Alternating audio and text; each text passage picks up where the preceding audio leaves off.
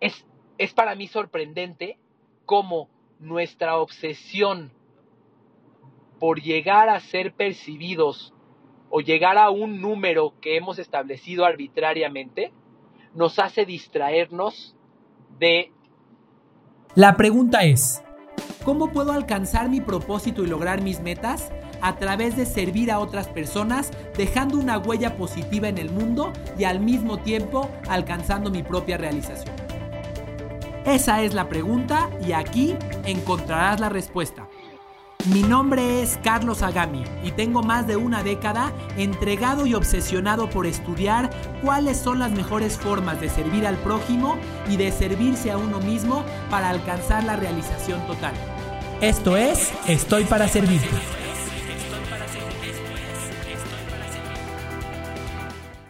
Hola, bienvenido a este episodio de Estoy para Servirte desde el auto. Vengo saliendo del aeropuerto de un viaje eh, relámpago, ida y vuelta en siete horas para ir a impartir un seminario en, eh, en la ciudad de Veracruz. Y bueno, muy contento y aprovechando mi trayecto de regreso a casa por la noche para compartirte una reflexión en la cual he estado pensando durante los últimos días y que creo que puede aportarte mucho valor. Y la reflexión que te voy a compartir es quizás poco popular, pero me parece que es muy poderosa y que puede ser muy liberadora. Y la reflexión es la siguiente. ¿Estás listo? Los indicadores apestan. ¿Escuchaste bien? Los indicadores, los KPIs o como, que, o como sea que le llames, apestan. Y ya sé lo que estás pensando. Este cuate está loco, se le zafó un tornillo. Eh, eso es todo. Eh, es opuesto a lo que he aprendido, a lo que me enseñaron en el trabajo, a lo que me enseñaron en la escuela. Ahora, ahora te voy a explicar por qué. Y te voy a explicar con varias historias o con varios ejemplos y después te daré mi punto de vista. Mira, voy a comenzar con un primer ejemplo de eh, cuando yo solía ser director general eh, de una empresa de tecnología que incluía una división dedicada a la experiencia de cliente, pero cuando yo le reportaba a un consejo. En ese momento, eh, en ese periodo, yo cada mes tenía una junta de consejo, que debo confesarte, era el momento más temido de mi mes y para ese momento me preparaba como no te imaginas. Me preparaba, pensaba en la presentación, iba a sesiones de coaching para saber qué información poner, para saber cómo presentarlo para salir más guapo en la foto y obtener reconocimiento, aplausos, aceptación o en ocasiones obtener el regalo de que no cerraran mi empresa los miembros del consejo. Era un momento que me causaba muchísimo estrés. Eran juntas de resultados con periodicidad mensual en las cuales yo llegaba a presentar los indicadores del último mes. En esa reunión se presentaba el estado de resultados de la empresa, se presentaban algunos indicadores clave, algunos famosos KPIs. ¿Sabes qué pasaba antes de esa reunión? Yo me aseguraba de que los indicadores se vieran lo mejor posible. Entonces voy a ponerte un ejemplo. Si acababa de hacer una venta y necesitaba que esa venta se reflejara en mis resultados financieros, hacía lo necesario para que el cliente me aceptara la facturación de esa venta. Incluso a veces eh, hacía yo, digamos que oficializaba o facturaba esa venta sin siquiera haber obtenido la validación del cliente. ¿Todo por qué? Porque quería que la foto que yo llevara a ese momento se viera más bonita. Bien, porque estaba preocupado por el indicador en el corto plazo más que por mi relación con el cliente o por otras cosas. Primer ejemplo de cómo tener un indicador te distrae de lo importante con tal de verte guapo en la foto. Voy a contar otro ejemplo más. Em, en ese mismo periodo, cuando yo iniciaba con mis esfuerzos de posicionamiento de marca especialmente de mi marca personal, en varios momentos tuve equipos de marketing. Y bueno, un equipo de marketing, pues como dice Peter Drucker, lo que no se mide no se controla, ¿no? Entonces, al equipo de marketing le dimos eh, instrucciones acerca de número de publicaciones mensuales que debe de realizar, número de interacciones que debe de tener eh, y algunos otros indicadores que honestamente ya no recuerdo.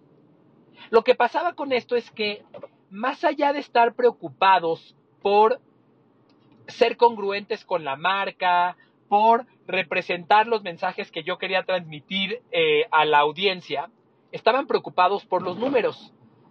Y entonces, sin darme cuenta, mi marca comenzó a perderse. Y, a lo que me refiero es, ellos estaban preocupados con llegar a, no recuerdo cuál era el número de publicaciones que habíamos establecido, no recuerdo si hablábamos de, de no recuerdo, 1500 en el mes, no recuerdo exactamente el número, pero por buscar cumplir con ese número, las personas de mi equipo se distraían del objetivo de largo plazo. Bien, y como esto puedo seguir contándote muchas historias más en el mundo de los negocios. Este, eh, las empresas que le dan bonos a sus colaboradores basados en uno, dos o tres indicadores, hacen que esos colaboradores se distraigan de todo lo demás. Hay empresas que le dan bonos a sus colaboradores con base en la rentabilidad de un, de un periodo. Y entonces lo que hacen los colaboradores es hacer que la rentabilidad se vea mejor. Incluso hay varios ejemplos de los que habla eh, Simon Sinek en su libro eh, The Infinite Game, el juego infinito, en los cuales los ejecutivos que estaban buscando una recompensa en el corto plazo hicieron lo necesario por maquillar los números para que se vean, para que se vean guapos. Y maquillar no necesariamente fraudulentamente, aunque en ocasiones así fue, pero este, sí eh, haciendo que el número represente algo para obtener mejores resultados. Y como esto podemos ver muchísimos ejemplos más. Cuando lo único que te preocupa, incluso a nivel personal, por ejemplo, es tu peso en términos de salud, es común que las personas, por ejemplo, tomen laxantes el laxante hace que deseches eh, pues algunas partes de tu cuerpo, algunas de las cuales no te conviene desechar. No, no soy, un, no soy un, médico para hablarte de ello, pero hay ocasiones en las cuales los laxantes o la fibra te hace eh, lastimar tu sistema digestivo o te hace desechar parte de tu microbiota, eh, que sí hace que aparentemente cuando llegues a la báscula peses menos. Sin embargo, en el largo plazo estás teniendo un efecto negativo en tu salud. Entonces, ¿qué te quiero decir? Con todos estos ejemplos que te, platico, es, es para mí sorprendente cómo nuestra obsesión por llegar a ser percibidos o llegar a un número que hemos establecido arbitrariamente, nos hace distraernos de nos hace distraernos de la foto completa. Nos hace ver el árbol en vez de ver el bosque. Y en ocasiones eso comienza a afectar nuestro comportamiento y nuestras decisiones en el día a día. Incluso comienza a estresarnos con cosas que no necesariamente nos aportan valor.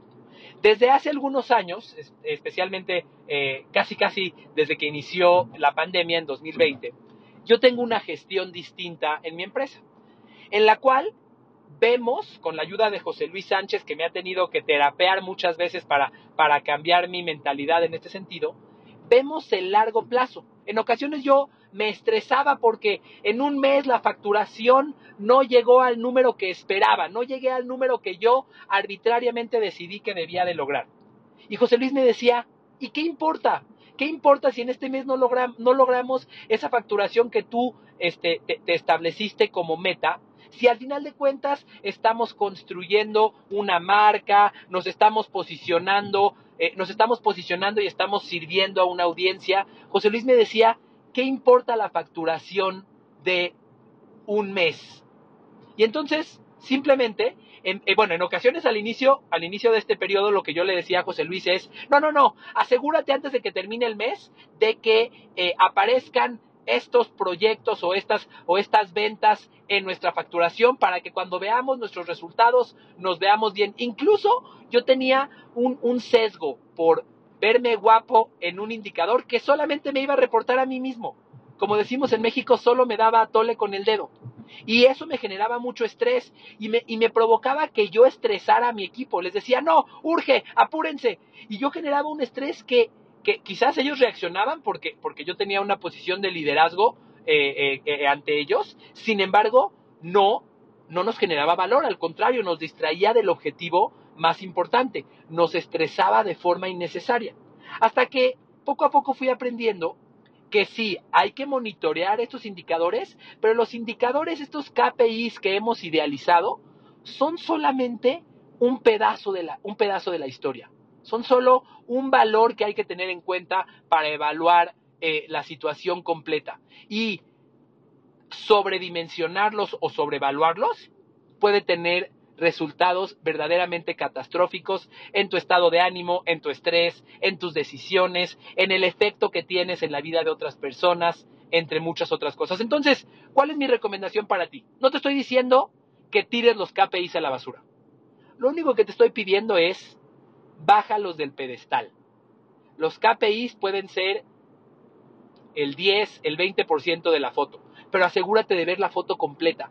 Asegúrate de ver también aquellas cosas que no se ven en los números. Por ejemplo, quizás tú estás pensando en cuánto vendiste, en cuántos seguidores tienes, en, cuánta, en eh, cuánto engagement tuviste en tus redes sociales. Está bien, obsérvalo. Pero observa también cuánta buena voluntad estás generando en la mente de otras personas.